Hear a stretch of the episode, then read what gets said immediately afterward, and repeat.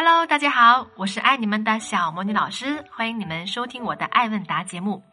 我是恋爱成长学会的联合创始人，有一份蒸蒸日上的事业和一个幸福的家庭。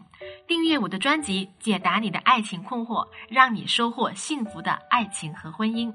加我助理微信“恋爱成长全拼零二九”，说出你的问题，我来帮你答疑。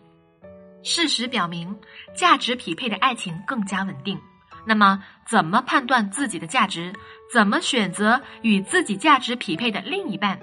如果想要找到比自己价值更高的伴侣，是否有可能呢？今天的问题很典型啊，一定能解答你们的同款疑惑。下面请我的助理小轩轩念出粉丝的提问吧。小魔女老师你好，我平时比较宅，比较爱看小说，爱打电玩。如果说别人突然约我，我就会很抗拒，而且会很反感。但是我也愿意跟朋友出去聚会呀，一起玩儿，嗯，也喜欢跟朋友一起爬山呀、徒步、玩密室，这些我都可以接受。但是唯独我至今没有谈过恋爱，也很少有人会主动追求我。上学期间曾经对两个男生有过好感，我觉得在言语上也有过表示出来自己的好感，但是我是不会说开的那种人。我身边的同事喜欢给我介绍对象，而且同事中的长辈还给我介绍自己的儿子。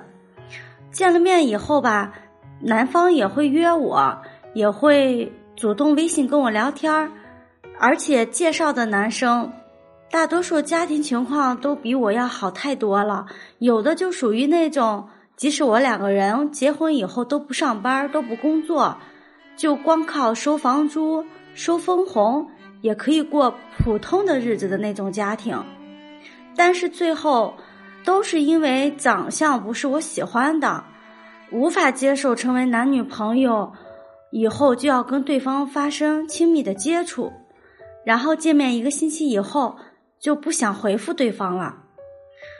我想我应该是很在意对方长相以及给我感觉的那种类型。小魔女老师，您觉得我能吸引到我所喜欢的类型的人吗？还是我应该要考虑一下自身的年龄条件，纠正自己的心态呢？我想请您帮我分析一下，我是什么类型的女生，什么类型的男生适合我呢？谢谢。你好。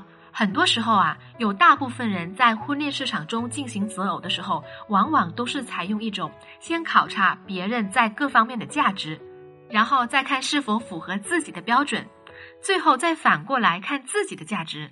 但是呢，我想告诉大家的是，在择偶方面，我们首先要考虑的不是对方，而是需要聚焦自我。针对目前的情况呢，你对自己的价值认知可能是比较缺乏的。所以你要给自己一个清晰的定位啊！你说至今没有谈过对象，也很少有人主动追求我。这一句话，一方面说明你的社交圈可能比较小，另一方面说明以你目前的综合价值，在你的社交圈中选择面比较窄，你也没有办法在选择面中吸引别人对你产生追求的意愿。你又说同事喜欢给我介绍对象。同事中的长辈也喜欢介绍自己儿子给我。从这样的一个表述当中，我能够推测出来，至少你在认识的人当中是有一个比较好的人缘的。你的性格应该比较好的，可以获得他人的认可，而外形条件也还不错。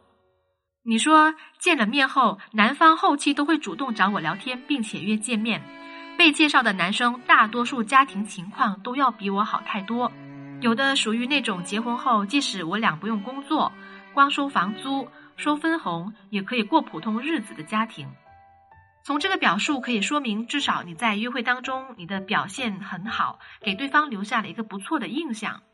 而这些男生的硬性价值方面呢，像你所说的一样啊，他们都不差。但是有一个方面一直让你不满意的哟，那就是他们的外形条件了。所以，针对以上的几个描述，我连起来解读，大致可以帮你看出你的定位啊。实际上呢，你的客观的综合价值还不错，是可以吸引到一部分至少物质条件比较好的男生的。但是呢，你对男生的外形条件有着比较高的要求。